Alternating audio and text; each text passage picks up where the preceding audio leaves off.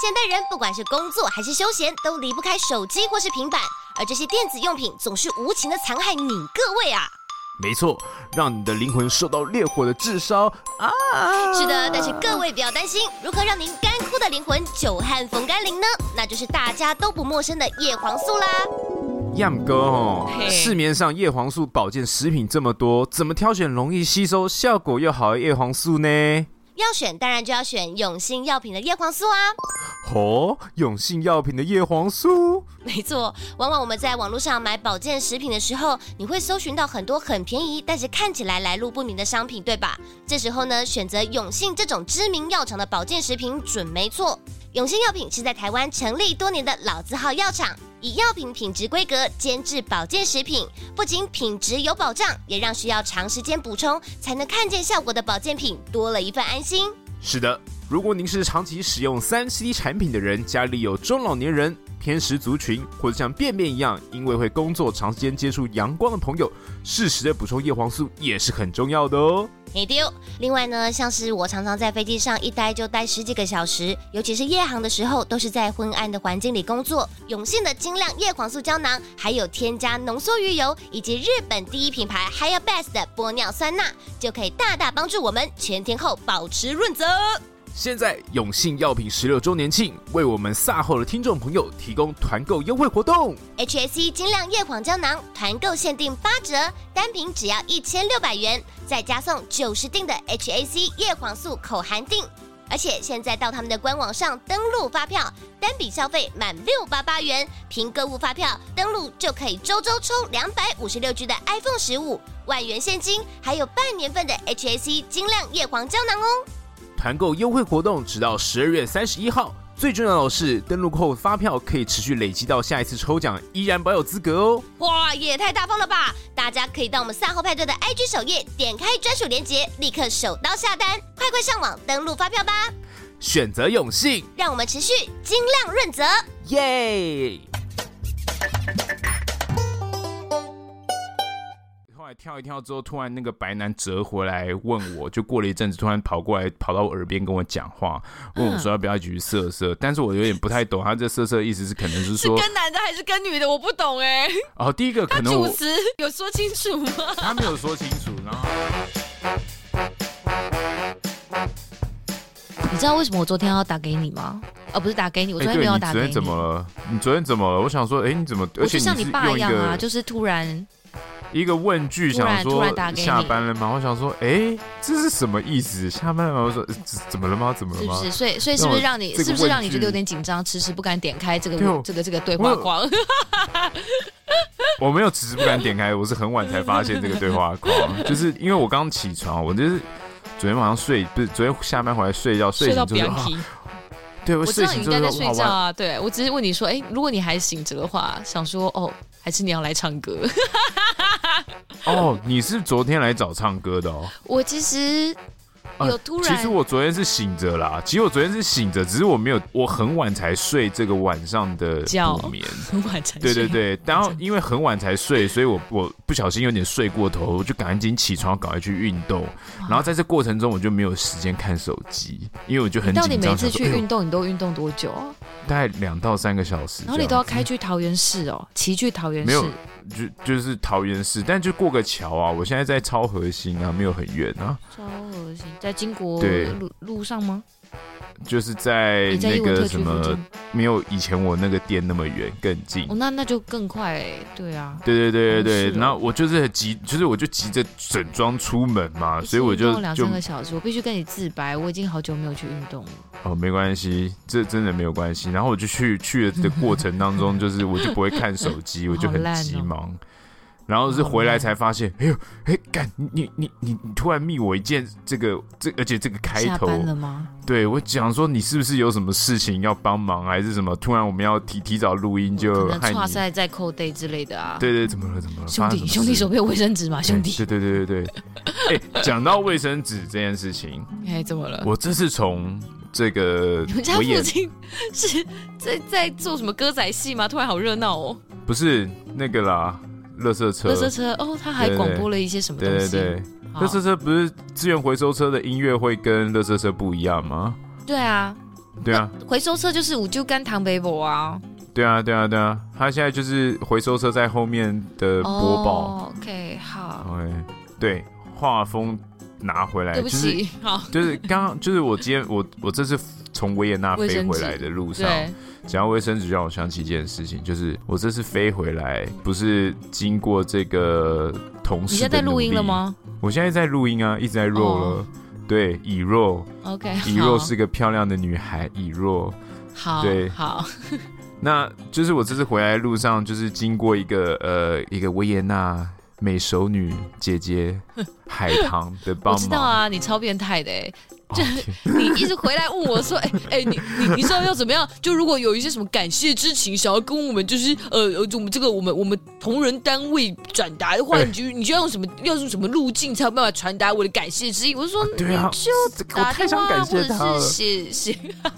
写写个，哎、欸，你激动到给我破音，怎么一回事啊？看这超痴汉的，我太想感谢他，我想说哇，这个是有怎样？他对你是多好，给你很棒的位置，还是没有？他对你的东欧之旅，因为他他有那个完美的 ending 吗？哎、欸，对，就是他也也没有到完美的 ending，这是说来话长，就是他这个，我那时候一去报道，他还说啊，你是公司同仁嘛？我说对，然后他说嗯，那你想选哪一个位置？哦，他用一个他的想还给我，那你想？对，我就 哦天啊，然后他长得又。他长得又这个气质出众，保养得意，我想说是干，哦天哪，我这个心脏扑通扑通的狂跳，但是我内心表示很镇定，就是呃哦那个你那你选啊，你你你想让我坐哪里就哪里，他说你选一个嘛，我说突然在这边给我、嗯、你选嘛，你选嘛，你选嘛，我在那边你选嘛，然后我说那好啊，那都可以，他说那靠窗好不好？我说好啊，那就靠窗。他帮我选、欸，我觉得你很刻意。你给我，你现在，你你知道，你回答，你在这个角色扮演情境里，你连你连你连在角色扮演里，你回答的声音都给我特地的给我压低有磁性。哎，你看你好是，你好变态哦，你真的好变态。你不是说，你选啊？我靠，你还给我用这个哇，想要试图用声音这边给我散发你的雄性荷尔蒙。哎，好了，对，不要走。然后你现在看不到我，我在脸超红，来啊，没事。好啦好啦，我接受好不好？我接受，我接受。对，然后我就说哦，随便啊，这这有什么问题？这样，然后他就给一个靠窗的位置，OK，酷酷酷。结果就是。对，然后在等待这个上飞机的过程当中，说哦，今天真是风和日丽、美好的一天。然后就在这个候机的地方点了一杯啤酒来喝，因为一大清早喝十点的啤酒，我觉得我真是太赞了。嗯哼。然后喝了啤酒上机之后呢，然后就看见他，就是他们也会就是在登机门附近嘛。对。然后我最后上机就稍微跟他点头示意了一下，他也跟我点头示意了一下。然后你又心儿扑通扑通跳，我心儿扑通扑通跳的上了飞机，走到了指定的座位之后，我想说天啊，太完美了，就是一个家人，就是一个美丽家人为我指点了这个迷途的座位，然后又是一个舒服的座位，可以一口气回到台湾，哇，真是太棒了。结果走到那个座位的时候，我就发现，靠，根本不是这么一回事。我想说可以靠，可以家人靠着他的美色诓骗你什么吗？我我想说可以靠，我想说可以靠窗看着这个户外的景致，看着这个起飞飞机，拍一点这个起飞。跟小姐姐说再见。对，拍一点这个视窗，就这个飞机窗户的画面，有没有？嗯、这种这种旅程都一定要拍的这种经典照片。等一下，你叫他海棠，是他这个名牌上的中文字写海棠哦。林海棠小姐。哇塞，这名字也太琼瑶了吧！我就问，是我跟你说超琼瑶的，而且那海棠小姐，怎么会有人叫？怎么会有人叫海棠啊？你看我们我们今天我们今天有以若又有海棠，而且我跟你讲，海棠这个东西是什么？没有以若这个人。周星驰的电影里面的海棠小姐就是邱淑贞演的，她就像是邱淑贞一样。的存在的存在，就是哦天哪，那个那个风韵哦天哪，我简直是内心的小鹿，简直已经就是冲出封锁线。欸、等等哦，你要你要想，你要想你在东欧深度旅游了几天？你先你先你你是几天？哦、九,九天九天玩了九天之后，你再次看到海棠小姐姐，她是华人脸孔吗？对对对啊，你依然悸动不已这样子。哎、欸，是是是是是，海棠小姐就是非常的的优质，然后就是这我在有。坐下这个位置的时候，我坐在这个窗边位置的时候，我就发现完蛋了。窗掉进了美人的陷阱里了。我掉进了陷阱，窗面的座位根本不是想象中的宽敞舒服，又有景致可以看。对，因为它是在门边，然后刚好就是在门的旁边有收一个、嗯、有收一个角度。对，然后它会让我的这个椅子的座位变得非常的狭小。好处是我虽然脚可以伸长，嗯、但是我坐起来却非常的别扭。它的这个椅子的宽度好像跟其他椅子的宽度有一点。是一样的啦，只是前面那对啦。哦，对，反正就是我觉得哇，好紧哦，真是太紧了吧，这样。但是我旁边刚好又坐了一对夫妇，我也不好意思做任何的更动，对，所以我就这样以一个很佝僂的。言下之意是我们琼瑶琼瑶海棠小姐，她其实是殷素素哎，她就是 他就是不，然后她她给你一个忠告，她她透过她的漂亮、她的美丽，在告诉你一个人生很重要的道理，真的就是越漂亮的女人越会骗人。望不准你这样说。哦，海棠小姐，你现在在为海棠小姐哇，好，你现在变成海棠小姐的信徒了耶，好好好，维维也纳的林海棠小姐，是我不好，那还有要开场吗？我们是讲了很久了，都在讲林海棠小姐。OK OK，哎、欸，这集他会不会听到啊？不会吧？OK，对，反正呢，就是你就应该用这种声音说。呃、请问海棠小姐，你平常在听 Podcast 的习惯吗？还应该用这种 A B C 怪腔这样子？请问你在维也纳这样的国度，除了德国之声之外，你也会听那些你知道？你想要听点中文的声音吗？想要听一些 Asia Power 的 Voice 吗？对，哎、欸，对对对，我刚刚讲这么多，其实我正要讲说，我坐那个位置，然后刚好我斜对面就是厕所嘛，对不对？对，然后我就发现一件很惊人的事情，哇，那厕所使用率之惊爆干惊人，很可怕哎、欸，他那个他那个门就是开开关关开开关关，对啊，没有停过啊，哎、欸。而且你回来的时候是日航，大家都醒着，这就是这就是日航的强度，你懂了吧？啊，对，呃，对，对，然后，然后又而且又超多观光客，你知道吗？就是那种阿阿阿伯阿妈阿姨，我跟你讲，那个厕所就是没有停止，哎，就是我。我有点吓到，就是整个六个小时它都在运作，就是就是只有中间可能比较晚的时候，大家吃，吃完饭，对，大家会有点休息时间，对对对，对间隔变比较少，但整个六个小时它就是 一直一直在冲水使用，冲水使用。然后我就想问那个负责我那个区域的组员，就我想问他说，嗯、这是你见过强度最高的清洁厕所的一天吗？不会啊，这就是日常啊。所以这就是日常，而且每次清洁厕所，他就是一进去，然后把门顶住，然后就是开始把那个马桶坐垫上面的垃圾全部捞出来。没错，因为所有人都觉得马桶坐垫那个是垃圾桶。对，一直捞。再次跟大家强调，马桶坐垫纸它上面的图示，大家可以去网络上 Google 一下。那个那个凹槽、那个凹洞，它不是垃圾桶。对，请大家找到垃圾桶之后，再把垃圾丢进垃圾桶里，不然。就是直接冲进马桶里，只要是一般的纸类，除了尿布或者是卫生棉，或是其他不该你平常也不会在家冲进马桶里的东西之外，所有的擦手纸或者是面纸、一般的卫生纸都是可以直接吸入马桶里面的。是，对。如果你真的嫌，我跟你讲，一个很苦恼的一件事，就是大家都觉得飞机上的垃圾桶盖板很脏，就大家可能就是。欸知道垃圾桶盖板在哪里的人，他们也不愿意把垃圾桶盖板打到全开之后把垃圾丢进去。不会，大家就是会这样子，呃，好像垃圾桶里面会有咬人的蛇，或者是会有猛兽冲出来一样。大家打开那个盖板就是轻压而已，所以到时候就是垃圾就是会完全的就是卡在那个洞口，然后那个垃圾桶盖板上面就堆了一堆大家夹着的垃圾，就大家没有要让垃圾掉下去，大家就是觉得很脏，所以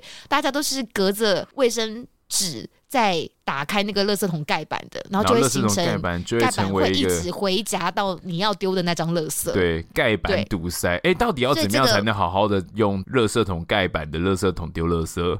其实你你可以，你就用你的左手的手指，然后你可以抵着那个尾端，就你不要在那个开口的那一端，你还是可以压下它，嗯、然后再把垃圾就是好好的丢进去。这样子大家脏的或是拿来擦手的那个擦手纸也不会接触到那个垃圾桶盖板的表面不是吗？是是是，对啊，就是让他在一个全开、啊。算了，这样讲实在太虚无了。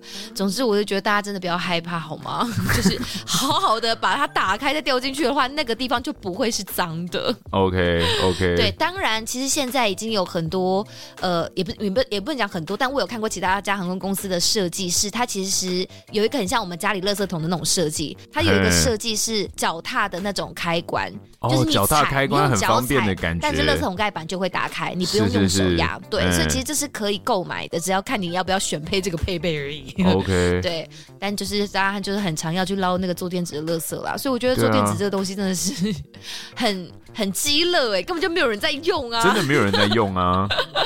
对耶，我觉得这就是造成组员的困扰，跟就是徒增浪费而已。因为如果大家是擦完、洗完手，然后的擦手指都是湿湿的，你知道吗？是。然后大家就把那个凹槽当成是垃圾桶，然后你就是把湿的擦手指，也就是污染到那一些原本干净的坐垫纸啊。对，对，所以我们每次抽，除了要把里面脏的卫生纸抽出来之外，所有已经湿掉了、被污染到的坐垫纸也一并必须要丢掉。哦，就是。超级智障。那到底 那那可不可以抽出来之后就不要再补做电池，还是一定要补？用完就用完为止啊，就是或者污染完为止啊。OK，就是污染完为止哦。我我还看见有一个空服员他在清洁的时候，他拿了一个空的红酒酒瓶来。对啊，是那个是可以这样子，那个红酒酒瓶是这样，拿。来压垃圾，拿来桶垃圾桶里面哦，拿来桶乐色桶，把它一桶低桶深一点，这样才能够装多一点。因为以前飞机上其实我们是有上一些，比如说像报纸的。这种东西，但因为就是就是已经时代趋势，很少人在看纸本报纸了。是，然后也的确，我们很多东西都是报章杂志都异化在我们的娱乐系统里面了。是，所以我们现在没有办法去拿报纸卷成一个棒棒。以前我们都号称那个叫打狗棒啦，欸、就是会拿来压垃圾。打狗棒压垃圾，现在就是用空酒瓶。现在就是要拿一些对别的道具来做这件事情。OK，必须把它就是夯打的比较扎实一点，这样子。OK，哦，好赞哦！我就是真的是坐在那旁边。一直被这个频繁的 开关门，大家是怎么样跟厕所共处的这样子？对，因为因为其实一直开关门也很难，真的很好的睡觉。好的，因为大家开门开关门，就是有时候会不知道怎么关它嘛，它就这样空空。有机会再来跟大家分享一下，在飞机上要选哪边的位置可能会比较好。哦，应该说它它不同的位置适合不一样的人啦。是没错，就是大家不要觉得说哦，好像坐在紧急出口位置很棒，因为脚步空间就是很宽敞什么的。其实它也是有一些对，比如像 Ben Ben 会遇到的这样状况。如果你是离厕所很近的话，其实噪音是会有。其实是会有一定程度的噪音，脚能伸直，但是有噪音。对，就是你，嗯、你知道，没有没有没有真的很 perfect 的经济舱座位，我只能这么说。但有很 perfect 的商务舱或者豪金舱。哎呦，OK，OK。好了，没关系，有海棠姐姐啦，好不好？反正她的美可以就是抵抵大概这个六十 percent 的不满吧，不变。对。哇，看来你真的是爱她很深呢。没有，就是还可以接受，因为我觉得这就是这种不舒服，就是旅程当中有时候会发生，所以我不会很计较这种，只会觉得有点不舒服，但也没办法，反正一趟就到了。就是这样。所以你是原本预计要去西班牙，然后临时才不去了，然后就是改去东欧的波兰。原本要去西班牙，后来因为一些这个私人原因没有办法前往了，Okay. 所以我就决定，但是那个假已经留下来了嘛，嗯、那我就想说，那不用白不用，不用白不用。那我原本一开始预计是想说我要去乌克兰的，嘿、嗯、对，但是其实因为好像很难进去，因为第一个是它是那个一个中国的 One China Policy 有没有，所以我们的这个国籍基本上认证就有困难。那再来是他们现在正在战争阶段嘛，嗯、他说你如果入入境其实蛮麻烦的，你要有邀请函，或是里面的担保人。嗯，对。那时间这么短，其实你去哪个 NGO 工作，他都不太会想要担保你，你只来工作五六天而已。对。所以，所以我就想说，那算了，就是不要去乌克兰好了。那既然不要去乌克兰，那、嗯、我想说，哎，进乌克兰一定要经过波兰。OK。那我很想去看集中营很久了，我就决定去波兰了。嗯，对，那就是那去玩集中营的感想是，还集中要跟大家分享的吗？集中营就是、呃、一一个很很让人难过的地方啊，就是很沉重的地方啊，反正就是历史。嗯、但是因为这段旅程，其实我在前面是在波兰的首都华沙嘛，嗯，那华沙其实就是一个呃，就是一个都市，对，然后非常多的古迹等等。但是相对来说，我觉得靠近集中营的那个南部城市叫克拉科夫，比首都华沙还要有活力、更热闹。哦，对，因为它那个地方的观光区非常的集中，所到之处都是观光客，都是商业活动，都是跟你一样的观光客，所以相对热闹很多。OK，对，看集中营嘛，那我们都知道集中营就是一个很残忍的故事，就是这个。屠杀犹太人这样的故事。那我的我那天住的那个青年旅社，刚好我的房间有三个德国人。那我后来跟他们混熟了，嗯、过程当中就聊到说他们有去看那个集中营，但他说他们身为德国人，其实心里是觉得蛮就是有一点别扭，有一点矛盾。就是他们知道这个故事，嗯、他们也觉得这样很不合理，但是感觉就是他们要世世代代一辈子背负的这种。罪恶，对对对，嗯、这个这个十字架，因为他说，就是因为所有的故事的叙述都说 Germans do something，就是德国人做了些什么事情对犹太人，对其他人，但就算到了现在，他们也还是叫德国人啊。是啊，所以所以就是他们就觉得，就是其中一个，虽然说啊，我们就是他们就是虽然不断的在反省，但同时也觉得他们自己私底下觉得就是、嗯、不知道要到什么时候才能够。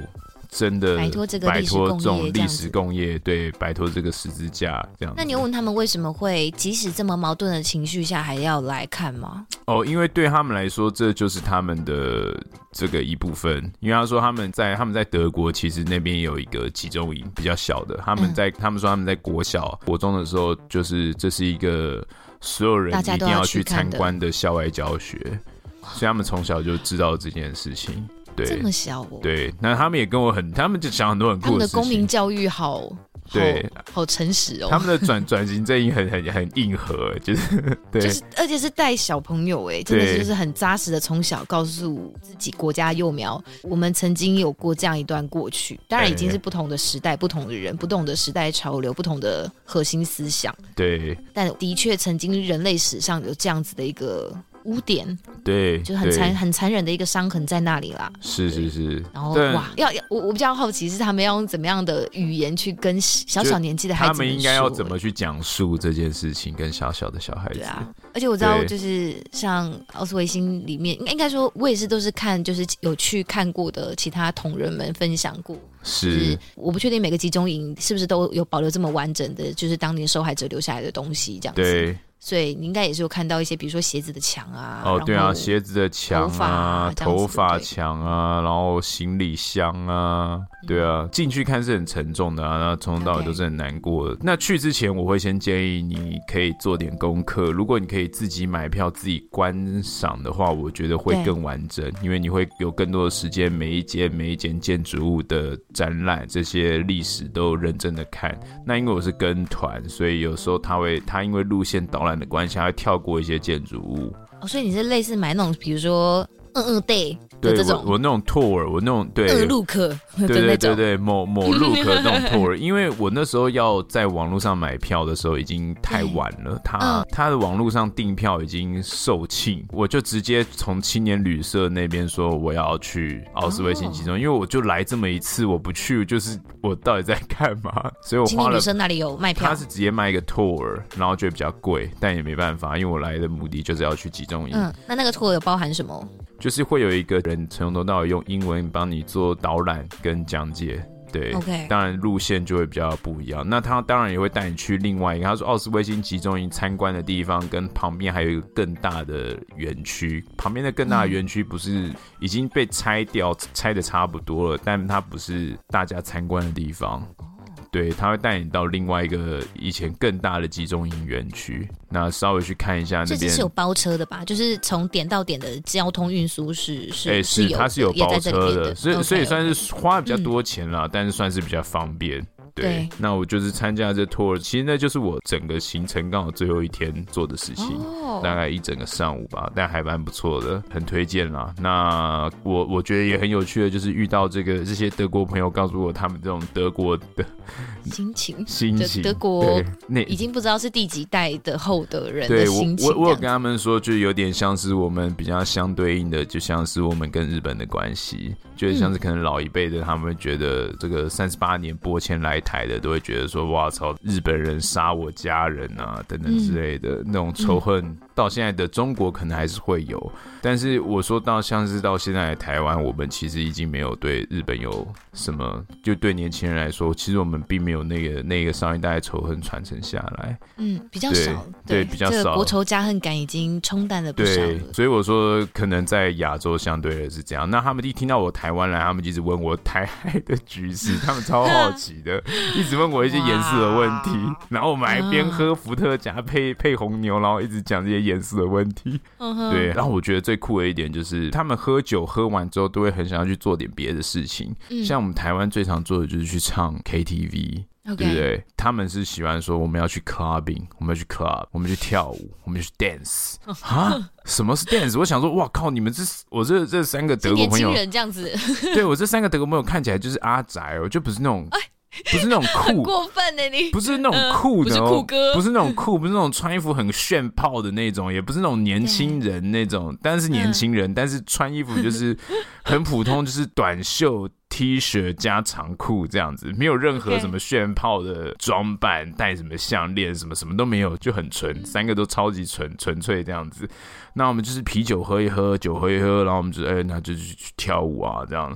我说哦，去跳舞，好好走啊走啊，因为我也没来过东欧的夜店嘛，所以我就是想说，那那去啊，反正有机会体验就去看看啊，这样。然后我们就去跳舞，就会发现就是很酷的一件事情，就是你看，虽然说大家看起来就是阿宅，未经打扮，然后我们就直接进场，进场之后其实我们也没怎么样，就是这随着音乐，我们就开始舞动自己的身躯，就是自然到你不觉得奇怪。就你一进去，就是你不会觉得，哎、欸，我这个动作会不会很很别扭，会不会很像白痴？不会，你你随便你想怎么跳就怎么跳。但反正我们就是听着音乐，然后身体这样扭动。那这扭动的方式就是随便你。嗯，对。这不就是夜店吗？夜店也就是随便人家跳吧。夜店有规定一定要怎么跳吗？没有吧？没有，但是有这个，我的意思就是这种气氛在台湾就不一样。在台湾，你可能你去夜店，你是一个，就是你会很有目的性的要去夜店。他们的夜店有点像是我今天喝了酒，开心想动一下自己的身体。那在台湾去夜店，感觉是特别有目的性，说我今天一定要去夜店。可能有的人去夜店说我要去夜店把妹，我要去夜店贴妹，我要去夜店跳舞。那可能去夜店跳舞的人，他本身就是什么哇，这种什么 popping 跳的特别厉害。就是 你这种人，就是跑去那边炫我惊人的舞技，OK，对，去那边炫技这样子。那很少人是真的就是去夜店哦，我去那边，我就只想感受一下这个感受音乐，然后跟三五好友一起晃动手脚而已。嗯、就是就是这个目的性的人比较少，但他们就是自然到我觉得有点超乎我的想象。很棒哎，对，我觉得我觉得我觉得很酷，非常酷。那我们第一天我们去的夜店很无聊啦，这样。我们喝的很多，然后第二天大家好像都有点宿醉。嗯，那他们就是开始就是觉得认可，他们就认可我是一个拥有德国灵魂的这个台湾。为什么？请请问从哪里感觉到你有德国灵魂？因为因为我们从头到尾都在尬啤酒，然后我尬的量是跟他们一样多的，但是我一点事情都没有。哦，OK，对，因为我就说我我本来就很会喝啤酒，我本来就很会喝，我本来就还算可以喝。嗯，对，我算是可以喝的人这样子。那他们喝完之后就发现，哎，我是真的能喝，因为他们隔天都宿醉的很严重，但我还好。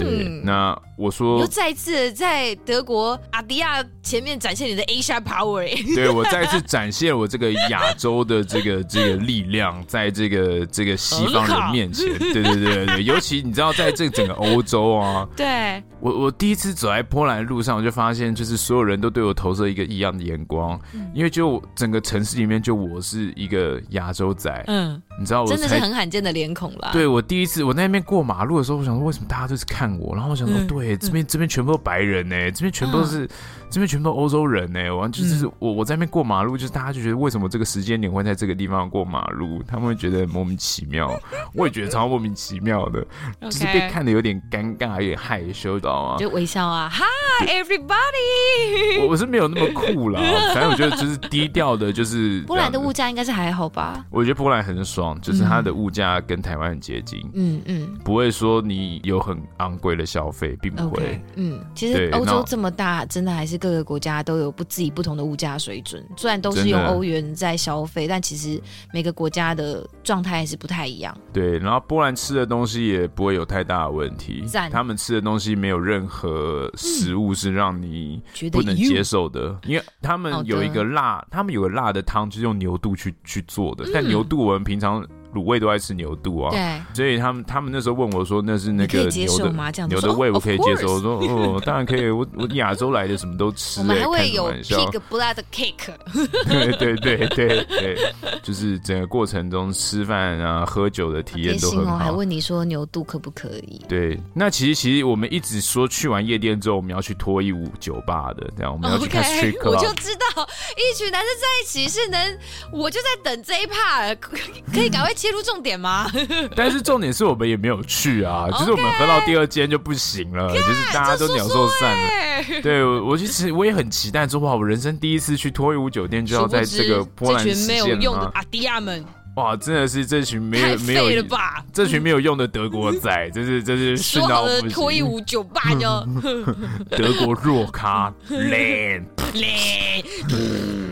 对对对，就是，但我们后来去了第二间这个夜店，那夜店就超级多年轻人，然后还排队入场，非常惊人。说年轻人之后，我比较听，我比较想听到是不是有很多妹子的部分？哦，超级多妹子，超级多妹子。然后，然后你一进到那夜店，就发现哦，这人多到爆炸，然后反，然后真的气氛很好，大家都很嗨，有没有？嗯。然后，然后就真的会遇到那种 美国 YA 片的大学美国女生。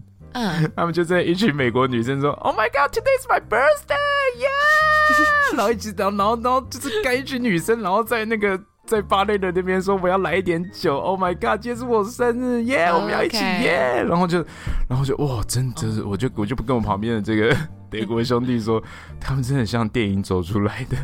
美国女生呢、欸？嗯，就是这个，真的就是美国女生。好的。然后跳一跳，就是我想说，好，反正身为东欧夜店唯一的亚洲男星，我就豁出去了。真的这么稀有哦？真的真的罕见哦？真的罕见，绝罕见。我我甚至是那个青年旅社唯一的亚洲男生。日本制的冷气压缩机呢？但后来有来一个亚洲女生，刚好是我们同公司的同事。哦、对，但是。这个之后有待后续再跟大家聊聊，但他只来一下下就走了。那只身为一个纯粹的东亚男性，我想说，OK，那我就是大方一点、酷一点，因为还好我这个常年持续的健身嘛，嗯、还有我超级强壮的，所以也不会有人想要惹我。强壮的嘿，哦对，是真的是真的。好的，就是在这样的过程中，我想到，那我就跳舞。中间就是有一段呢，围着 你就 solo 了一个 Blackpink 的。哎，我还没有喝到那么开，我还没有喝到那么开，的我的人设。还没有到达到那个奔放的境界，对。然后我在那边跳舞，然后跳一跳，就是有时候就是我们其实就在同一个区块，没有乱去移动去贴妹什么，但有时候妹就会来来去去，可能不小心挤到我们这边来，嗯、那跟我们跳了一下，然后他们就被其他的男生围走了。哇！我们也不会去跟别的男生较劲。男人是牧羊犬，是不是啊？对，其实夜夜店文化就这样，就是会把女生像绵羊一样赶到另外一个地方去。对，他们会围住女生，然后期待跟女生有更多的肢体接触，或是看今晚有没有机会这样子。好的，好的。对，那就是在这个过程当中呢，有一个男的围走这女生之后，那男的突然走过来，对，就说就问我说：“哎，你要不要跟他们一起去色色？”哈，对，我不知道，我不知道是要他们是要去，他们是谁？就是有两个女生被一些白男围走了。对，后来其中一个白男，其中一个白男后来跳一跳之后，突然那个白男折回来问我，就过了一阵子，突然跑过来跑到我耳边跟我讲话，问我说要不要一起去色色？但是我有点不太懂，他这色色的意思是可能是说是跟男的还是跟女的？我不懂哎。哦，第一个可能主持有说清楚吗？他没有说清楚，然后然后他一开始劈头就说 You don't need to pay the money。我说什么什么啊？我都不需要付钱，然后是死什么意思？就是我有点担心，你知道？对。那这个色色到底是什么？我们我们是要我们是要群批还是还是一对一开房间？然后就但但重点是因为身为我身为一个亚洲男性，会觉得有点担心，想说靠，我这么突出的一个存在，不是我我有可能可以得到快乐，但也有可能被当成肥羊仔。嗯，所以我就想说算了算了，我不要节外生枝。我说不要不要不要。OK，对，我就拒绝了，我就婉拒了这个这个色色的邀约。对，那后来这个男的就带着那两个女的走了。哇，天哪！对对，还是你被那女生钦点啊？我觉得有可能，但是重点是，但重点就是我怕。天哪，我今天好给你面子哦。不是重点，就是我会害怕这个是真的还是假的。毕竟我对，如果真的超级仙人跳，对啊，我如果真的在外面发生什么事，我要求我求助无门呢。你还有你很 lame 的三个德国兄弟啊，不要怕，他们会救你的。对，所以我就想说算了啦，我这种心情就当做自己开心就好了。这样，你这个旅行的时间是大概十月底到十一月初，对不对？哎，是。波兰天气还好吗？哎、欸，很感觉也有秋风瑟瑟的感觉了，是吧？哦，很瑟哎、欸，超瑟的。Oh, OK，哇，我觉得很棒啦，就是整个七，就是大家都是维持在七度到十二度左右的气温嘛，凉凉的。对，然后、嗯、然后最后一天有下雨，但整个过程都凉凉的，我觉得还不错。对，哎、那这个大概就是这个艳遇的过程。很抱歉没有用到什么的亚洲力量，让这个西方人见识一下，但只能靠一些这种小小的无聊社，靠酒量，靠酒量跟这个小小的社交技巧啦。哦、那其他的这个行程就没有跟女生讲到话了。除了海棠小姐，难怪你遇到海棠的时候你会这么兴奋呢、我我一整趟九天其实都没有什么跟对。跟异性讲过。话，对，因为因因为还是有这个语言的隔阂存在啊，哦、就是我的我的这个英文能力还没有办法达到母语水平。那你可以跟德国仔聊台海耶？那是因为他们主动找我聊天啊。哦，对，那我还没有办法达到这个母语水水准之外呢，真的太久没有长时间使用英文，然后再得回这个英文能力的路上，又必须要花点时间。对这个壮游九天听下来，其实反正只能说你现在快乐就好。我现在对，大大概就是这样了。对对对，我只能挤出这个字，因为就是好。我哦，我还有去吃那个嗯台湾餐厅，嗯、因为我那边真的很冷，哦、然后我吃了就是好几天的波兰菜。你看你是不是老中胃上升？是不是很想吃点热热的汤什么之类的？我想说，靠，它的热汤就是酸汤，那个酸汤我没有、嗯、我没有觉得不好吃。但是也不想要一直吃，就是没有别的选择，然后呢热汤 没有别的选择，我就觉得很很困扰。那我想，我就很想要来点热热辣辣的牛肉面。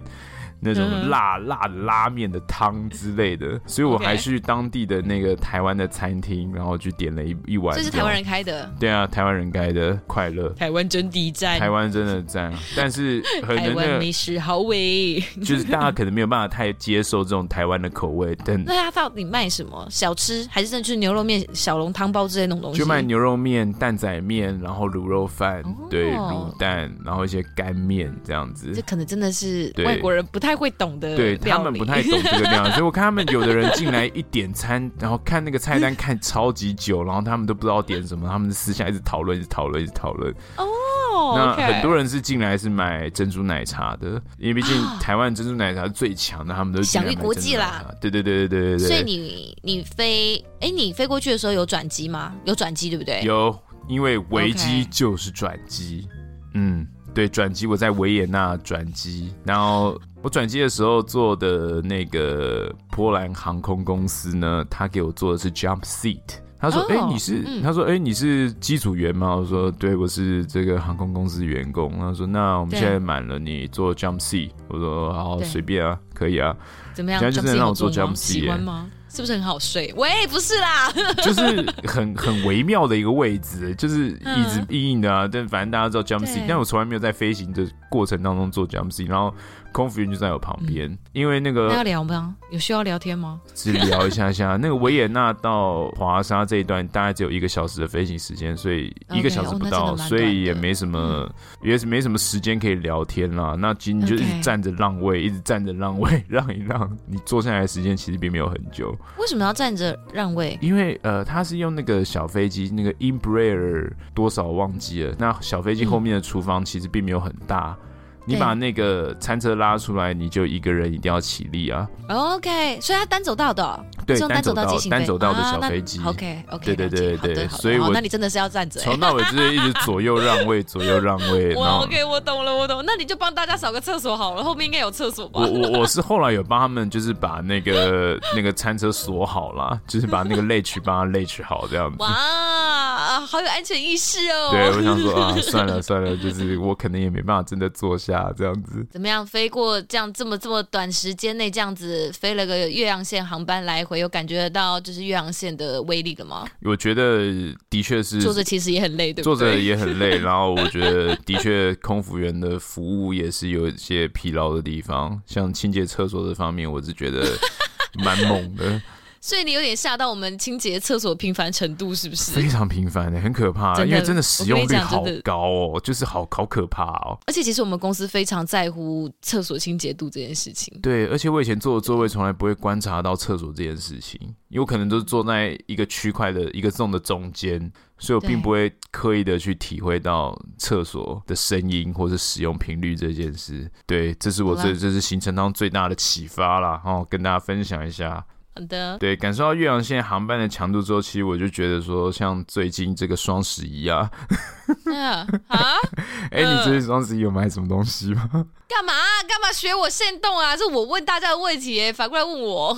哦，你有问大家双十一买什么，对不对？看，你真的是好，真的是连自己的心动都没有在看就对了。没有，我我我大概有知道了，大概有知道，但是我想要知道你买了些什么。我的双十一哦，我想一下，我买了什么啊？我买了标签机，为什么？你你知道什么是标签机吗？就是有一些收纳狂，或者是就是喜欢哦，你是收纳狂吗？我算收纳狂吗？我知道，通常说不是的，就是是哎、欸，你不是的，就是哎、欸，我不是，所以你你应该就是吧？会买会买标签机的，就是了吧？我还没有，我还没有自己的家可以让我好好的做这件事情。但其实我觉得我好像有那么一点点吗？应该说，应该说，我觉得我是文具控啊，我好喜欢这些小东西哦，就觉得、uh 天哪，可以印，uh. 可以自己印贴纸，很棒哎、欸！是，所以你买了，我其实已经观望好久了。所以标标签机可以做什么？就是你可以，你就下载，你就买了它，然后用蓝牙跟你的手机连线，然后你下载一个 app，然后你就可以在那个 app 里面编辑你要印什么，因为它是热感应纸，欸、就印的速度非常快，哦、我好快乐哦！我就是对啊，就是你什么东西都可以印一下，就是。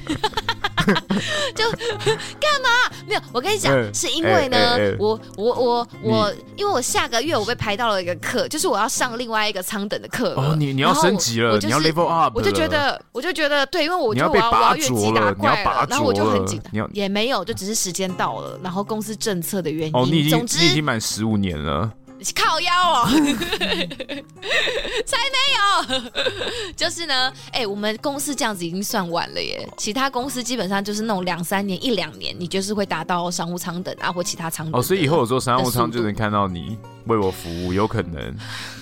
不会，不会，不会，你这个不会，不会，我不会过去的，我不会过去的，我死都不会过去的，你他妈自己过来领东西。一直爱黄西卡，叮。哎哎，我要啤酒，啤酒，快点，快点！我会到你头上的，让你用身体的每一个毛细孔感受啤酒的沁凉程度。那我要给你一个优质提包。你怎么这么喜欢被盗？我反正就是，我就觉得说，就想花钱，因为压力好大。我还以为有什么 特殊理由哎、欸，靠腰。这是我的答，没有啦，就是的确就是到那个舱等工作会有一些更需要事前准备的东西，然后我就觉得说，嗯、因为比如说像我们可能要开始。要要要念 PA 了，就是广播了。那我这个这个东西，我就觉得说，如果有个纸本的这个东西，其实它现在都已经是电子化。欸、但我我是你也必须要，就是我，我就是 old school 灵魂的人，听得出来你，你所以我喜欢印东西出来。然后我觉得印东西出来这些东西，为了要让你快速的能够检索你现在要念哪里，所以我就觉得说有个标签机，让你可以就是你知道贴，你就是喜，你就是想要有个标签跟分类啦，你就是一个标签分类控，不要再说了。对，我就是，我就爱啊，我就想要找借口买文具啊，怎么了嘛？我很快乐哎，我就啊，终于买到了，欸、好开心哦。那个标签分类其实可以什么？它是可以有颜色，它热感应纸，它是只有单色还是可以有颜色？我跟你讲，它现在出很多种不同的热感应纸，嘿就是你可以买很多很可爱的花色的的贴纸，当然也有纯白的跟半透明的，反正现在出很多种就对了，而且还有原厂跟副厂。标签机是不是像是以前我我那样？你讲到标签机，我想到两个东西，一个。就是对以前那个店家会贴那个价格的那个那个叫标签机吗？类似类似。那那那那个姓名贴的那个东西叫标签机吗？我可以伸出姓名贴？它也可以啊，你可以买那种那种那个大小的，然后就你就打自己的名字啊，就王大便这样子，它就印出王大便的，对，你就它就成为你的姓名贴纸了。哦，对，就是你你按照你的需求去选购你的贴纸就好了。OK，对对对哦，我懂了。反正我就是买了一个我梦想已久的标签，一个也不贵啦，但就是觉得啊，还是考虑了一下，说它是会不会买起来很费，但就是没没关系啦，算了啦，哈哈，买一个快乐。那那你就是买来的一开始你做了些什么标签？我就是目前只做了两个，就其实也这就只是试用它一下，就是哦，比如说什么呃新加坡线广播，以及呃日本航线广播，我就先做了这样子而已，哦，就试用一下，感受一下练音的速度啦。OK OK OK。嗯很赞哦，基本上都买文具，我还买了一些什么 文件夹嘛之类的。然后，嗯、然后还有另外一个购物平台上我买的，但就是一些比较日用商品类的，对，就比如说就是防晒乳啊，欸、然后有的没有的一些就是日常用品啦。对对对对对。啊、哦，你也是靠双十一就是捞了一波优惠啦。就是想说，反正有一些免运券可以用啊，不然的确就是有一些赠品可以拿，就是其实刚好时间也都差不多，是，就差不多可以补个货了。对，想说好吧，那不然。不用白不用，那就这个时间点买一买好了。对，买来可以拿来送人。如果觉得太多的话，我像我是 拿来送妈妈。像我在双十一是买了一个咖啡机啊。哦，花了哇，对，大户哎。对，我就想说，哇，这咖快两万的那一个牌子，我想说这咖啡机的折扣也太多了吧？就我就买了，折扣很多啊。但是它那个原价好像是两两三万吧，它折扣折下来变一万多这样子就买了，好好爽哦！我现在早上只要，可是你不是本来就有咖啡机的人吗？我一开始的咖啡机是要自己去磨粉的。就比较麻烦，但现在这个很 okay, 很爽，就是我豆子下去，它自动帮我磨好，就是很 fancy，就是里面装水啊，然后自己，然后还可以打奶泡，可以打奶泡，可以打奶泡，嗯、我自己也可以打奶泡，okay. 对，奶泡，但奶泡。对，OK。我觉得听起来就是你不用特地强调我自己也 哦，好了，我对对，我刻意刻意，但但其实我不太用奶泡管，我不太奶泡的，我是一个比较实在喝黑咖啡的人，我就没有用了啦。它里面有附这样，但很爽。我现在早上就是按一颗钮，咖啡就好了，而且是一个品质好的咖啡啊，好爽哦。有 cream 在上面的，对，有 cream 在这个黑咖啡上面，然后喝完之后去上班。完美，这是我最近早上觉得最开心的一件事情。小确幸，对，小确幸在，就是大概这个一一一是这个样子。那我好废哦，我的标签机输了。又废又自己这边质疑，就自己很快乐，算了啦，没关系。我的快乐可能跟呃，但自己也花很多钱呐，对不对？你说你吗？对啊，我这价格比较高啊，当然是比不上你最近的花钱程度啦，可能还是有差。我最近花了什么钱了？你不是说你最近很穷吗？这就是我最近很穷啊，因为开始要就是付房子的一些有的没有的钱了啊，因为开始要验屋，然后要复验，然后接下来真的就要交屋了，然后现在也在办贷款当中，就是流开始。跑啊跑的，就觉得哇哦哦，这个喷钱的速度简直就是哇。很像割到大动脉的感觉，就唰这样子。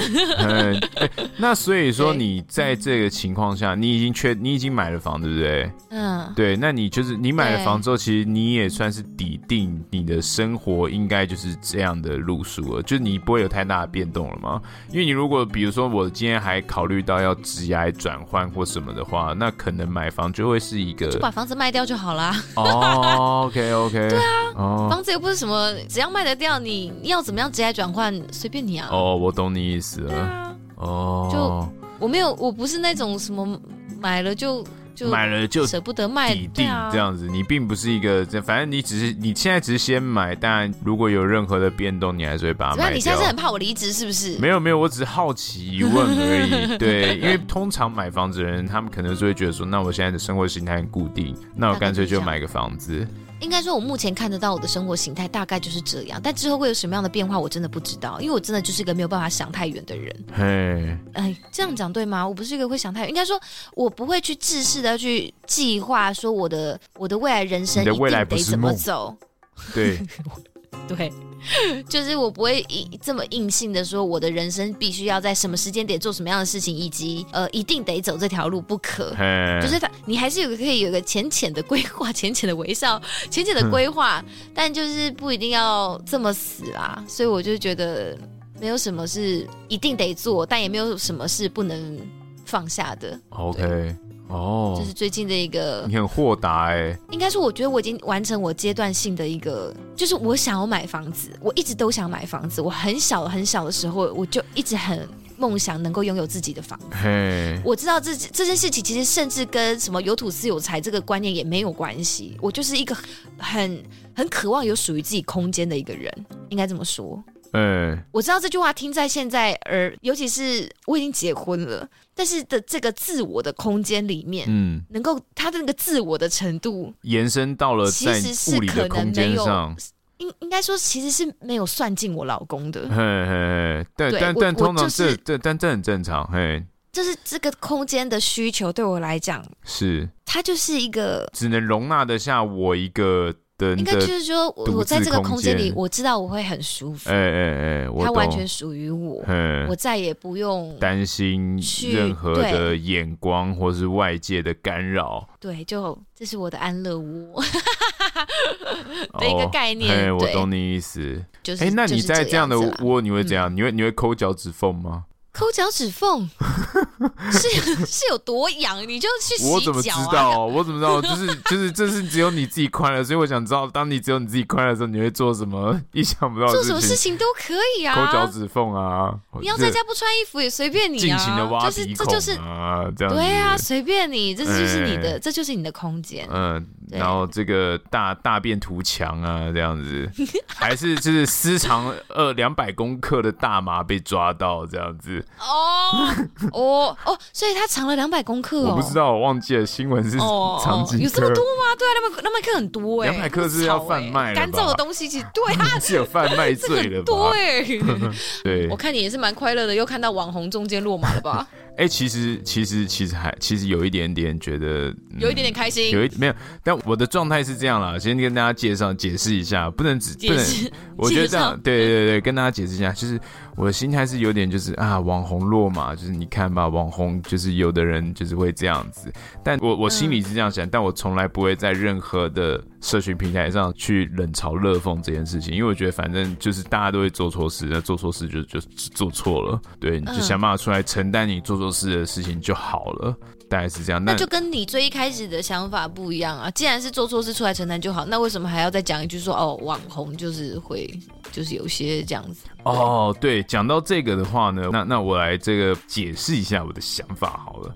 哦哦哦，对，好，因为我我我是觉得就是呃，今天的话题好跳通，好，你说，对不起。对，因为我是觉得就是身为网红嘛，那你就是吸引了群众的目光，而让你得到了这样的社会地位。Okay, 对不对？那理论上你是靠着群众的目光而得到了这样的优势，那当然群众为什么不能放大检视你的行为呢？没有说不能啊。对啊，那那你今天被放大，那不就正在经历这些事情？所以我觉得被经历这件事情就是很，我觉得我觉得很正常，所以我也没有要去落井下石。那我也是，同时我也觉得就是、嗯、那很多荧光幕前面或者什么艺人网红啊，他们都会得什么忧郁症啊，很多精神疾病。我有时候就在想，嗯、那。不就是你这个职业，因为你要吸取目光的职业的副作用吗？副作用？对啊，因为你必须在镁光灯前面的样子，还有真实自己的样子互相拉扯，所以你会得到一种很难受的副作用，所以你会得精神疾病。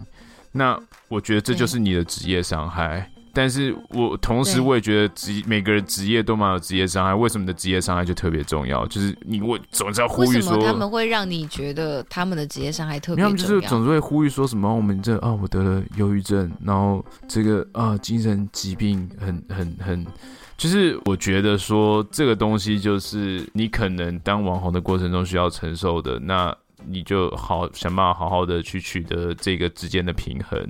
而不是一直说我我做这个东西很辛苦，大家你要多给我一点关怀，把我多当的像一个正常人。我同时要在荧光幕前面当个网红，但实际下我也要像个正常人一样，不要把我跟别人不一样这样子。我就觉得好像有点，就是你你怎么可以期待吸取大家眼球的同时，你又能够当一个正常的正常？呃，应该说当一个一般人一般人呢？对啊，你这样就是那那样这样所有的好处都给你拿尽了，那那我说真的，那我说真的，那那那一般人到底要干嘛？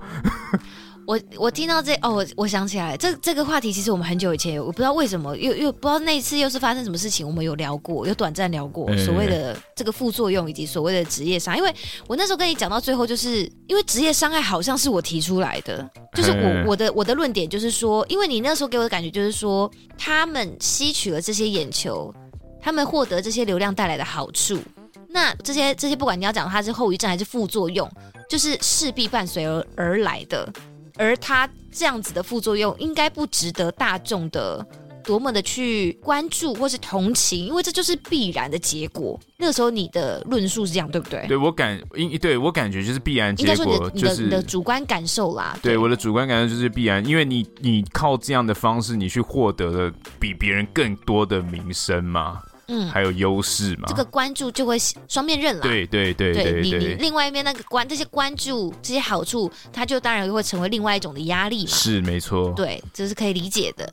然后我记得我那个时候好像是跟你说，好的，既然这件事情是伴随着工作而产生的生病，那它就是一种职业伤害。对，那你会轻易的跟一个，比如说做工的工人。它吸吸一些，比如说粉尘，因为木工嘛，可能会吸粉尘，它吸到肺肺钙化，或者是肺不好，或者是呃，就像我们好了，我们可能很长期的日夜颠倒，所以我很容易免疫力低下，或者很容易就是你知道，就是尿道炎、易怒，对，跟易胖，对，易胖，就是你会脂肪大量累积。对，我现在好了，我现在跟你讲的是逻辑的问题。所以说，既然它都是职业伤害的话，为什么你对于这两种同样都是职业伤害的的状态，你会有不一样的心情？因为你不会随随便便跟一个做工的人说啊，干啊，这就是你自己选的工作啊，你你就是会在有粉尘的环境下，嗯、你会你会你会盖你会肺肺不好得肺癌，或者是肺积了一堆有的没有的的脏东西，那也就是是刚好而已啊。你会，你不会这样对一个人说，因为我知道你不是这样的人，你不会说这种话。对，但你却会对一个，也是因为他的工作，只是因为工作性质不一样，而你就觉得他的职业伤害是不需要特别被同情或拿出来说的。欸，这样子。应该说，我觉得职业伤害就是你自己要去在意的事情。就是就是就是你应该不是说呃，当然当然都要在意，或者说一个很大一部分是你自己需要去在意的一件事情。比如说我的工作环境很危险，会有粉尘，嗯，所以我应该就是要想办法去避免自己因为粉尘的关系而伤害自己的身体。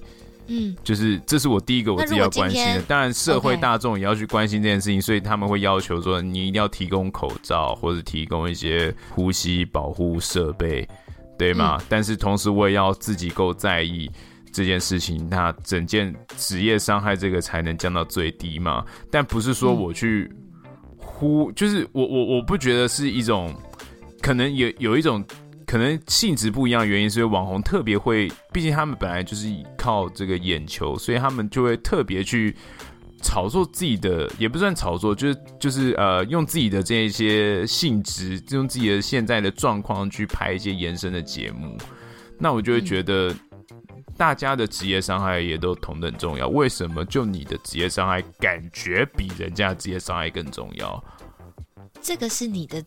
主观、啊，就我的主观感受，我就觉得为什么你的职业伤害，他并没有要传，他也许并没有要传达我的职业伤害，并没有要传达的职业伤害更值得关注。但，但重点就是他的性质就是眼睛关注度就是比较高，所以即使他没有想要这样传达，他的存在就是会引起更多的关注，对吧？那这件事情对你来讲的影响是什么？所以这这件事情，他呼吁大家。注重这件事情对你而言，你所以这件事情你的心、你的情、你的心情是什么？我的心情、我的想法是觉得说，就是我认同所有的这个创作者他们创作的东西跟他们的付出。那我同时也，毕竟我没有在那样的层级里面，所以我并不能够很能够理解。我必须要说的就是，这是我自己很主观的想法，我并没有办法能够感同身受的知道说。当你在创作的时候陷入一个这样子的创作者忧郁的时候，应该怎么办？我其实并没有办法体会，但是我的我在旁边观察的片面想法是，我觉得说这就是你身为一个那样等级的创作者会遭遇到的事情。然后，如果你想要得到相同的名声的话，我的建议你就是你就自己吃着忍着，然后想办法改善，要不就是先离开荧光幕，或是你就自己去做一些调试，不然就是不要一种是在那边一直说，哦，我我我我我我得了这个。呃，这个这个这个忧郁症，我现在很难受，但是我还是很努力的创作，然后我的生活还是过得比世界上百分之七十 percent、九十 percent 的人还要好，但是我还是很忧郁，我没有你们想象中那么好，这样子，我就觉得这种东西很伪善哎，对，这是我的想法。这跟生活过得好不好，跟得忧郁症没有关系啊。哎，对啊。生活好不好跟忧郁症，生活过得很好的人，或者是应该说就是客观上大家觉得过得很好的人，嗯、不代表这种人就不会得忧郁症啊。对对对，当然不是不代表，但我就是觉得说这种比较就是让其他更不好的人就会觉得那那我现在到底是相对来说是怎样？你你什么都。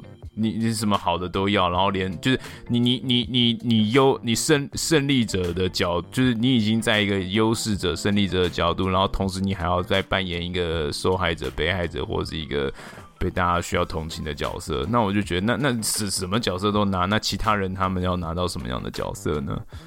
这么说好了，就是我不太确定你现在指指的是谁，让你有这么强。我我没有，我没有，我没有说是谁，嗯、我只是说，就是网红的这件事情是让我，这是让我，这是我的思考，就是我就觉得这种副作用就是理所当然，然后你要么就是想办法去避免，要么就是接受。我的意思就是这样子。要么就是你想办法让这副作用降低，或是避免，要不然你就接受，嗯、因为你的名声就一定会带来这样的副作用。不要总是在那边没有不接受啊？为什么你要觉得他的他的他讲出来这件事情就是他不接受？呃、他不就是正在处理这件事情？他正在接受这件事情，他甚至去接受了自己生病，然后拿出来说。然后让社会大众知道他遇到这样的状况，所以他可能忽胖忽瘦，或者气色看起来不好，或者是你你知道，也有时候颜面神经失调之类的，眼神呆滞，因为有的有时候伴随的一些精神科的药物，的确会让人家看起来有点麻木，没错之类的。他也许在讲这些事情，对啊，就是，但这跟他大声疾呼全世界请同情我吧，是没有，他没有要他如，可是你讲出来就叫人家同情，不是吗？哎。为什么？为什么你会这样想？不是啊，对啊，你讲出来不，但重点我不需要你的同行啊，我只是跟你比你陈述这个事实而已啊。但你为什么你会觉得我讲出来就是需要？你陈述事实一定是有一个目的性，你没有，你没有一个目的性，你为什么想讲？这就像，也许他想，他希望大家能够多多关注。身边也有这样子情绪困扰对，这是一个包装嘛？但我觉得这个东西的成分可能……哇，你这样子很，你你就是已经是欲加之罪，何患无辞？他他讲什么你都觉得那是包装，那是那是一种……应该是说，我觉得那个成分，我觉得那个成、嗯、就是那个是有占比的成分，但我一定也有人的成分是他希望能够帮助更多有这类忧郁症的患者、精神疾病的患者，啊、所以你不能一竿子打、啊，我没有一竿子打翻一船人，所以我说的是。对对，我我相信一定有这样。你先听我，我我相信一定有不是这样子的人，一定有真的百分之百善良的，就是也不是百分之百善良，就是他就是一个善良的创作者，这样做这些这样真相的事情，然后很不幸他得到了这种很难受的忧忧郁症的困扰，但他也很努力。但我我说的是那种，就是明明你已经忧郁了，但是你还要再做二次性的消费，消费自己的忧郁，那我就觉得。你那你忧郁症，你活该啊！你你懂我意思吗？对，那又那当然这就是你的选择，对，那就是你的选择。只是我就觉得这就不合，就是我就觉得这就不合理，因为你你你你已经在不舒服了，然后你要再消费一次你自己的不舒服，然后让你陷陷入一个更不舒服的状况。那你然后你同时在这个不舒服的过程当中又呼吁大家必须要拜托你的粉丝照照顾你，或者我就觉得。我我觉得有些不合理的地方啊，但他要这么做，我也不会怎么样，因为毕竟我也从来不会去批评任何任何意见领袖或网红他们做的这些这些这些事情，对，除非是有踩到一些我自己很在意的议题，但这些我都无所谓。你说你从来不会去批评他们正在做的事情，就我从来不会批评他们做的这些，比如说自己消费自己的这种这种行为，就是。那你刚刚听起来是在批评啊？就是我不会去批评，就是我我说我不会，我会私下觉得这样想，但我不会在公开场合去写文这样说什么，所以你落井下石说啊，你就是啊，活该啊，去吃屎啊，应该啊，戏后，就我不我不会我不会有任何这种。这种举动。对，所以台面下跟台面上的，只是私底下我会想说，差别在不是台面下我会想说的重点就是在于为什么，就是台面上的东西是在于说我讲出来好像想落井下石，但其实我不觉得落井下石这件事情是对的，就我不觉得就是故意去挑起这种仇恨跟愤怒是对的，但我想要了解的是为什么为什么会这样，就是为什么第一个可能是为什么你们呃总是。在这样的情况下，还要去做大量的呃这种呃呃创作，或是还没有办法抽身离开这样的环境，然后让自己陷入如果很多忧郁，还需要大家来关注你，我就觉得反而对我来说这就是不合理的。那我在思考这样的过程当中，这是他的工作，对，这对啊，这是他的人生诶。他拍影片或者是就是跟他的受众、跟他的粉丝们沟通。这是他的人生呢，为什么要去干涉他想要怎么去处理他的人生？我没有要，我没有要干涉他想怎么处理，我只是觉得，就是我没有要干涉他想怎么做就怎么做，所以我也没有说他应该怎么做，只是这只是我想我想讲的就是这整个环境对我来说，就这不是整个环境，就这整个过程对我来说有点矛盾跟不合理的地方存在。对，就是我刚刚讲的前面那些矛盾跟不合理的地方存在，然后我觉得这不合理跟矛盾的地方存在，应该是要提出来。所以你今天也可以对一个呃，就是再讲一次的那个，我再讲一次那个例子，就是一个做工做了二十年的老先生、老工头。他后来发现他今天的肺坏掉了，烂掉了。嗯，然后你会跟他讲说，我觉得很矛盾跟不合理。你你你你为什么不让自己离开这个环境呢？你为什么不去去做别的工作？就是为什么不不不不不这样做呢？就你这这件事情是同等的啊。呃，你既然可以叫一个网红，就说你既然做这份工作会让你生病，会让你不开心，那你就不要再做啦。你为什么不让自己退到荧光幕之后？我的，我的意思不是说不要再做，嗯、我的意思就是说你要做你就做，但你要做的同时，你为什么还要人家就是给你关注？就是我我的意思就是为什么你还要人家关注你？你你你在做这件事情已经让你自己很受伤，然后你在这个受伤的同时，你还要人家就是请把我当成一个正常人哦，这样子。那就像以以这个老老人家来说，好，他他的这个肺已经坏掉了，那这就是他就是他他肺就是坏掉，所以你应该要说的就是，那你我我我的角度，我的角度可能问他说，那你为什么没有去要求？当当然在理解体制之前，能够问他的一件事情就是，哎、那你你有去要求呼吸防护装置吗？我觉得关注这件事情，拍影片这件事情，对于每个人在每个时期，对对他的意义都是不同的。是你的你的矛盾跟跟不能理解，是因为你把网红拍影片跟粉丝就是互动或者是沟通这件事情，都想成是一个单向的，而且是永远很久不变的一个的一个关系。他在某一些时期前期的时候，的确是他可能是拍影片是为了要获取大部分。或者是大量的粉丝的喜爱、追踪、关注，对。但他在这个时刻，他在这个时期，他做了这个决定，他做了这个影片，他也许他他要获得不是这个啊，他要获得的已经不是粉丝的关关注、喜爱、推崇，然后大量分享，也许不是，嗯，他要的只是一个，我现在做了这件事情，我正在我我的我的职场里，我的职业里，这是我的人生，这是我的工作嘛，我做了一个这样的决定，然后。我我一样还是因为这就是我的工作，这是我的生活，这就是我我的我我我的日常，是所以他做了这件事情，他跟之前的影片的产出的目的性已经是不一样的了。嘿所以你不能再把它单向的觉得说，你以前拍影片会不快乐，那你现在为什么还要再去拍影片呢？这是两回事了。你不能总是把就是这件事情想的是永远很久不变的，这个关系是是一直都有在变化的。所以你你你如果一直都把它当成是拍影片就是要怎样怎样，拍影片就是会造成怎样怎样，那就是会变成是你你难怪会觉得这是不合不合理跟矛盾的。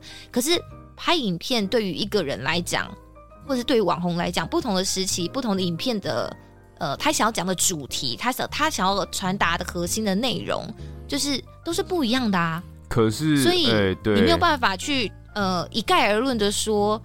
拍影片就会造成更大量的关注，那大量的关注就会造成这这不是一个势必的循环。他也许在这个时刻，他拍他拍了这个影片，他要的也许不一定是要像他的确是想要跟呃大众沟通，但也许他在某方面也是试图透过影片给自己一个嗯、呃、一个一个一个，一个交代，一个一个台阶，一个卖课程的机会。就是反正不管你要怎么讲，呃、就是我想要讲的，就是、嗯、它不是一个这么单向的事情，嗯、所以你你的认知不和谐，就是。如果这样子讲的话，会比较能够让你觉得不会再这么矛盾吗？呃、就他他在他在每一个时期他做的创作或想要获得的东西是不一样的。可可以啊，不管你想要怎么说，我我可以理解啦。但我我的对啊，对啊，但我就是觉得，就是这这我我我可以理解，就是完全可以理解，完全理理解你说的。只是我还是觉得就是，嗯、呃，你还是过不去。我没有过不去，我就觉得你你。我觉得名声就是你得到了一定的声量，就是会有这相应的结果。那我自己的观念，我会觉得你，你要你要得到这名声前，你就需要做好准备，说我会有可能这样，然后我要自己想办法，或是我想办，也不是说自己想办法，或是我去求助别人，就是让我可以在这样的名声之下，我又能够保持尽量良好的心理健康。而不是用用这样的、呃、那，那以我自己的概念的话，我不会想说我要故意还要已经心理这么不健康的时候再刻意的去贩卖这种心理不健康。对，可能我的这个价值观是这样子的。嗯，对啊，因为这是从你的你的视角来解读，你觉得这个是贩卖啊？对对对对。你觉得他所的他做的每一个创作，他的所作所为都是在贩卖，所以你才会觉得他在贩卖他的疾病，他在贩卖他的苦楚。哎、欸，是对吧？是这样解释，就是应该不是说全部都是贩卖，而是内有贩卖的成分。OK，对，不能说他做这部影片就是只只为了这件事情，并不是，只是说里面有这样的成分存在。嗯，对。然而，我觉得。我觉得这个成分，那你探探，嗯、那我我听到这里，我探我探寻一下这个最深处的你的价值观跟想法是：当你遇到困难的时候，你是个会跟别人说的人吗？不会。对啊，对因为你自己不做这种事情，所以你看到别人做这种事情，你会比较没有办法理解会做这样事情的人在想什么。嗯。我觉得所有的困难都是要靠自己内化才有办法去解决。当然，你跟别人说可以舒缓一下你自己心中的难受，就是你一定有跟别人说可以舒缓的方式。但是，所有的困难最终不都是要回到自己根本上才有办法去解决的吗？但这是一个过程啊！对啊，对啊，对啊！你别人每个人有每个人在走这一招的的程序跟过程啊。他走的过程，他处理自己情绪、处理自己人生困难的方式，只是跟你不一样而已。对，不代表说他这样子就就是你不能理解，但是他并不一定就就要被用比较负面的方式去说你就是在讨拍，就是在在贩卖或者是什么什么，想要想要博取声量跟眼球而已，你懂吗？就跟、嗯、就跟你你这样的想法就很像是小时候，呃，假如兄弟姐妹当中。呃，两个人都都搞砸了一些事情。两个人一起玩的时候摔破了酒，呃，摔破了个什么东西。但是其中一个比较会哭的人，他去找妈妈说：“啊，妈妈是就是有，反正就二人先告状或什么之类的。就是一个比较会会骂骂号的人，就是先去先去先先讲先赢的概念。对但你的你的你的内在性格跟你的最终内心的那个价值观跟处理这些事情的，就是觉得说我我才不是个主动会会去先先先装弱，或是装就是先先讨救兵，你就不是这种人。”你觉得讲这件事情对你来讲是一个示弱，是是是是不光彩的，是是是你比较不习惯的一个方式。嗯，所以你对于面对这样子的，就是遇到苦、遇到处境艰难的人，然后你把它放在台面上讲的人，你反而是会感到不舒服的，因为你会觉得。大家都有很困难、啊，你凭什么？你凭什么？对我我、啊、我可是忍下来的人，啊、你为什么不忍？一堆人，啊、一堆人，一堆人没有你的声量，也没有办法这样讲啊！你凭什么就是讲给大家听？可是我，对啊，对啊，那那为什么为什么要说你凭什么讲给大家听？就就是为什么凭什么你的痛苦听起来就好像比比别人？因为你可以讲给人家听，感觉你的痛苦可以，你也可以讲给别人听、啊。对，我们都可以讲给别人听。重点是他他讲出来可以让十万个、二十万个人听。我讲出来可能一两个人听，重点是为什么你的痛苦听起来好像比别人还要你的你的那个重点不在于听的人数多还是少，而是你的你的情绪、你的痛苦可以被谁承接，这才是重点。对对对对对，可以被谁承接？但重点是我我我现在重点不是在承接的部分，啊、而我的重点是他的在这个媒体的传播的力道上面，他的痛苦感觉层级变得更高了。我觉得没有。哦，你觉得没有？我觉得没有、啊。可是今天如果有十万个人，他的痛苦依然是他一个人的痛苦、啊。他他最这个痛苦虽然是以他一个人痛苦，但今天有十万个人理解他的痛苦，跟只有两个人理解我的痛苦，这就是在于量跟值的问题了。我还是回到，所以所以我不，你刚刚说这不是承接的问题，对我来讲这就是承接的问题。我觉得你卡在的是承接的问题。OK，承接的问题，对对。如果今天有十万个人，所以你十万个你的粉丝听你讲你人生的苦楚，你的人生就会因此而比较好过吗？你觉得？能，我的人生会一直比较好过吗？但我会知道有十万个人可以听我讲话，听你讲，跟理解你，跟他们在你心目中的十万个人会有支持你，因为这十万个人都看了你的东西嘛。然后，当然里面也会有人骂你，确定他们都是支持你的？对，当然里面也会有人骂你，啊、但大部分应该会是支持的。对，因为会来看你的频道的人，应该都会是支持的吧？大部分，对吧？这不好说，我不确定。没有没有，我真的大部分一定是这样子，一定是这样子。这个概率太低了，你不能不确定。你不确定的概率大概只有三趴而已吧。所以呢？所以百分之九十几是这个样子啊。所以我现在在问你啊，对啊，你现在是网红的话，你是你现在你现在生病了，你跟十万个人讲这件事情，你因此你会觉得你的病比较快好吗？对，重点，你的心情会因此而变得比较快乐吗？重点就是不会啊，那你为什么还要做呢？对啊，你重点就是你不会，那你干嘛还要做一集关跟你自己难过相关的？你那是你自己觉得，对啊，那是你自己觉得不会啊。而且我就跟你说了，也许他真的没有带着任何目的在做这件事情。哦，也有可能他因做了这个就会变好。我就是只是想，我就只是对，或者我就是只是想分享，为什么有一些事情你不能就是这么单纯的有有一个动动机而已呢？哦，没有没有没有，我没有否定这个单纯的动机，我只是想强调的是，呃，应该这样讲，就是你。我只是想强调，就是好，还是回到一个你自己没有办法做，你或者你自己做不出来的事情，为什么别人就不能做？我我我我做不出来的事情，别人就没办法做，什么意思？是说我我因为我你不是一个习惯跟外界讨拍的人，你遇到问题，你是觉得说我自己可以靠我自己内化，我可以自己靠我自己解决，什么什么之类，我就慢慢的咀嚼什么什么之类的。欸、你觉得这是你的路数？你处理问题，你跟这个世界 deal with 的这这个这个你一贯的相处的方式是。但别人用另外一种方式跟这个世界、跟他的人生课题相处，为什么就不行？好，不要讲不行，因为我知道你对这个 word 你非常的敏感，你并没有要觉得不行，但是你就是觉得矛盾跟不合理，跟觉得你不能理解嘛。哎、欸，对，但这个矛盾、不能理解跟不舒服感，其实我想要回到，就是你需要去理解的是为什么你要觉得不舒服。OK，这个这个问题是你的问题，欸、你要透过别人来去看你自己内心的问题。OK。你懂我的意思吗？嗯，就是大家都有自己相处的方式，为什么这个东西会深深的在你心中，总是一直不停的反复在你的人生里一直出现这个课题？嘿，空服员光鲜亮丽哦，随便都一两万人追踪，我就是不舒服，我就是觉得很矛盾，我就是觉得。哪里看了不舒服？我们就是做工的人，机务也是很辛苦，也是轮班性质，但干他妈就是不会有人在乎啊。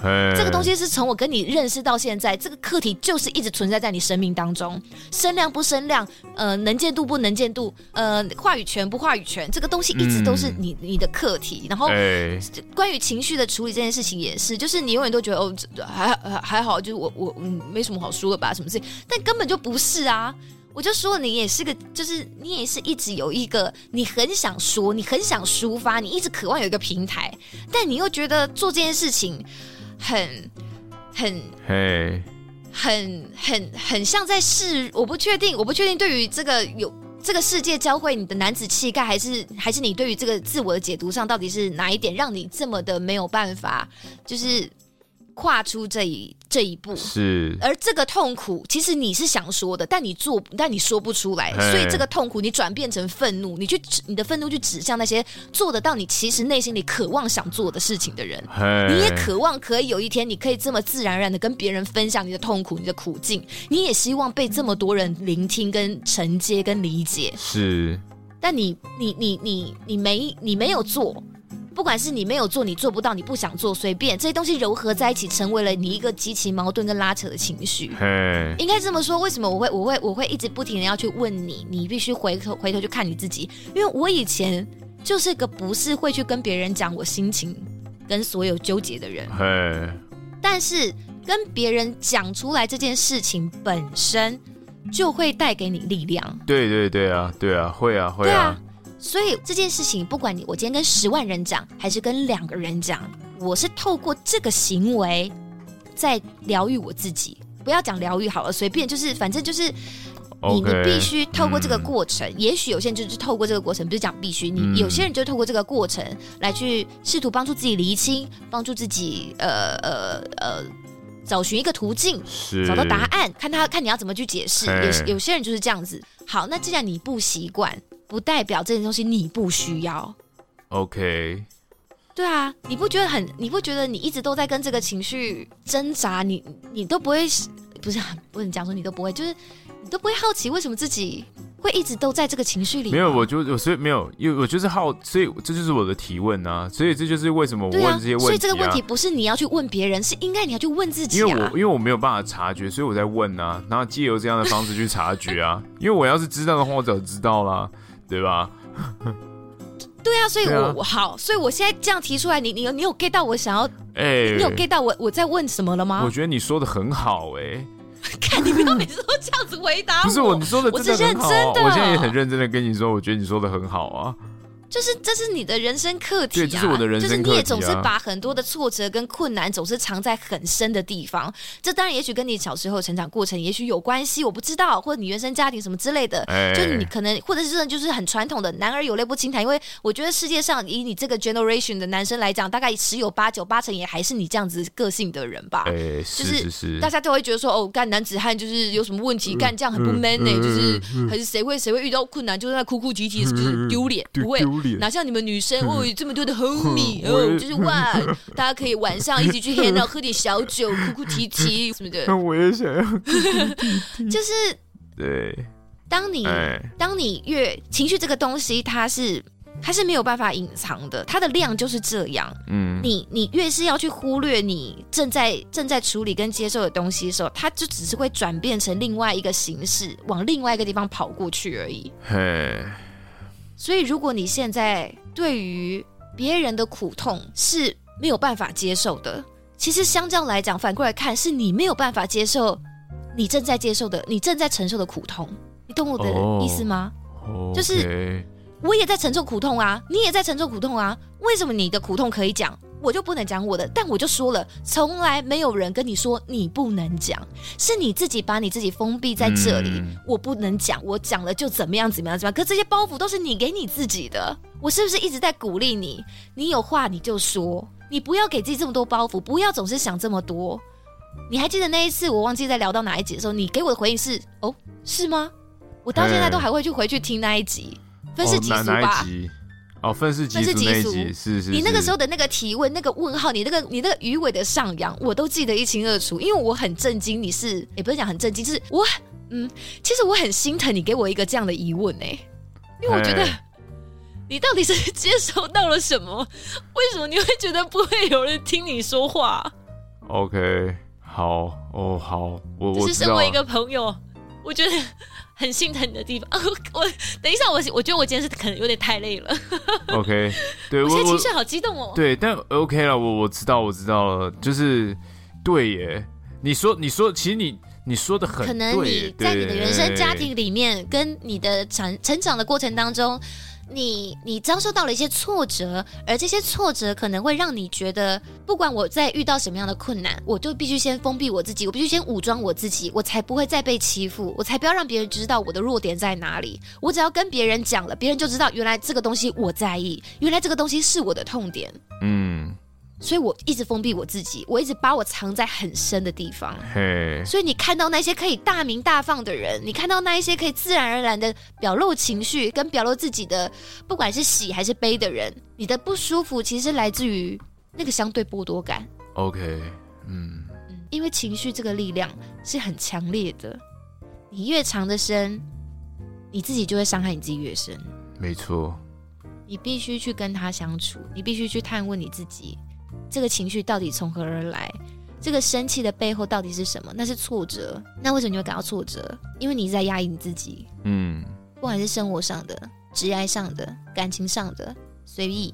没错，我想想哦，就是我我没有想到原来讲到这个，竟然探究到一个这么深，但也有可能这就是一个，也也是一个很合理，因为本来就是这是我自己遍寻不着问题答案的一个问题，所以我提出来跟你进行讨论。好吧，就这样吧。我就是，嗯，我觉得可能就是因为这个，可能就是因为小时候这种原生家庭的关系，导致我就是一个比较没有办法在这样的情况下说出自己内心真实想法的人。那再来就是所处的这种社会环境里面，也并没有一个这样子的一个很好的环境，可以去做一种很很适时的。很适时的抒发，我觉得，我觉得可能可能是这样吧。我长大之后才学到一件事情，是就是你跟周遭环境、你跟世界、你跟社会、你跟甚至你要讲更玄一点，你跟整个宇宙的关系，嗯，其实都是映照着你跟你自己的关系。你怎么看这个世界，都一部分的是来自于你是一个什么样子的人嘛？欸、你是一个什么样的状态嘛？是的。所以，当你对这个世界有一些你自己也搞不清楚的情绪的时候，就是一个机会，应该说就是一个裂缝。嗯，你必须往这个缝里去钻。如果你有这个兴趣的话，嘿，去钻，去去探寻，去一层一层的问自己，这个情绪是不是总是似曾相识？是不是一直都会有一个这样子的情绪困扰着自己？我讲的困扰不一定是真的很困扰的那种困扰，而是它会带给你各种的生活上的不舒服，或者是就是它就不是一个 joy 的心情，它就是一个一个一根针在你的屁股上的感觉。对，对，因为我觉得我们活到这个年纪，追求的就是一个生活当中的平静。嘿，就是我不管面对什么样的概念，就是。我现在也没有我我这之前啊，我也讲过说，我现在追求就是一个平静，我没有一定要很快乐、很幸福、很很开心。我现在追求就是一个平静。我觉得当我能够跟这个平跟这个世界很平静的相处的时候，不代表这我的平静不代表我就没有起伏的情绪，只是我会知道在这个起伏情绪之后，我还是可以回归到平静的自己。嘿，这是我在追求的。我希望我能够达到这样子的状态。对。那如果你始终都会在，当然好的时候都没问题。可是你你始终会在生活当中一直不停的接受到一些负面刺激的时候，也许就是时候，就是是时候来问问自己，为什么为什么我总是会在这样的状态里感到不快乐、不舒服、被比较、被矮化、嗯，被剥夺、被无视。是之类的，不管你要用什么样的情绪字眼去形容它，你都要帮助自己讲出来。你有没有就是发现你很常说“好”，我再想想，我再想想，我我我再看看。我以前是没有办法轻易的讲出这么多关于情绪的形容词的人，但你必须要从现在开始去练习。OK。你要去找那个字，虽然我一直笑你中文很差，但再差你也要必须试着为你自己讲出来。嗯，就像我以前，我同学来问我说，我对于我前男友这样子伤害我，我有或者是他做那些行径，我有什么感受的时候，其实我脑袋是一片空白的，我只知道我好像没有很快乐，好像没有很舒服。嗯，但这个情绪都很表层。它就只是一个不舒服的状态吗？嗯，你必须往下问，在这个过程当中，你必须透过你自己的嘴巴、你自己的整理、你自己的语句、字词，去找到那个越接近你内心真正想法的方式。就算再拙劣，你都必须去练习讲出来。这个过程会让你长出力量来，你相信我？有，我相信你。不要我相信啊，我相信啊。我我我我没有我没有。当你找到那个嗯那个点的时候，就像你讲的，你豁然开朗，或者是你突然觉得哦，好像又更了解自己一点点的时候，这就是让你能够长出力量来的一个过程。当你遇到这些事情，当你在看到网红在那里分享一些什么事情的时候，你突然觉得你可以更平静的分看待这一切，你不再觉得你被被欺负，你就更强壮了，不是吗？是。好啦，大家听到这里，我也是很佩服大家啦。这这个最有办法听得完，我也是觉得很惊人。我跟你讲，真正煞友绝对会听完，说不定真的有煞友会为你而流一滴泪。大家一定也是跟我一样心疼你了，好不好？哦、好好，谢谢，谢谢。好啦那我们为可怜的呃，呃好嘞，没有可怜啦，就是还没有进化前的黄西卡，好不好？在在学习当中学习的学徒 学徒。好的。好吧，我们一起，我们一起想要摆脱这个这个这个窠窠臼啦。